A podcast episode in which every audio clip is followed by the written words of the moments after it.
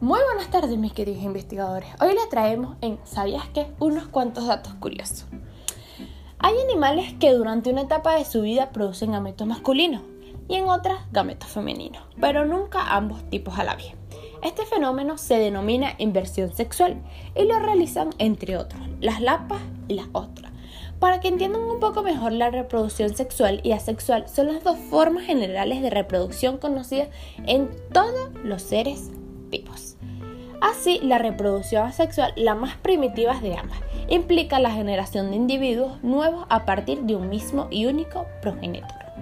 Esto significa que el progenitor duplica su material genético para crear, para crear réplicas sintéticas de sí mismo. En cambio, la reproducción sexual requiere de dos tipos individuos, combinando la mitad de sus códigos genéticos respectivos.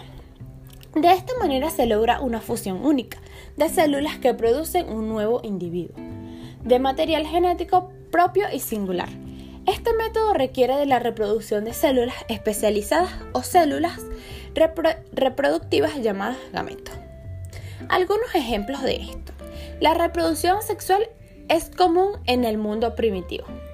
Las bacterias se reproducen mediante biparticipación, una vez alcanzado cierto tamaño en los medios propios para ellos.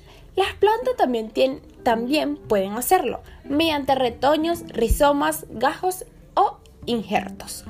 Organismos que generan esporas o endesporas. Bueno, mis queridos investigadores, nos vemos en otro episodio de ¿Sabías qué?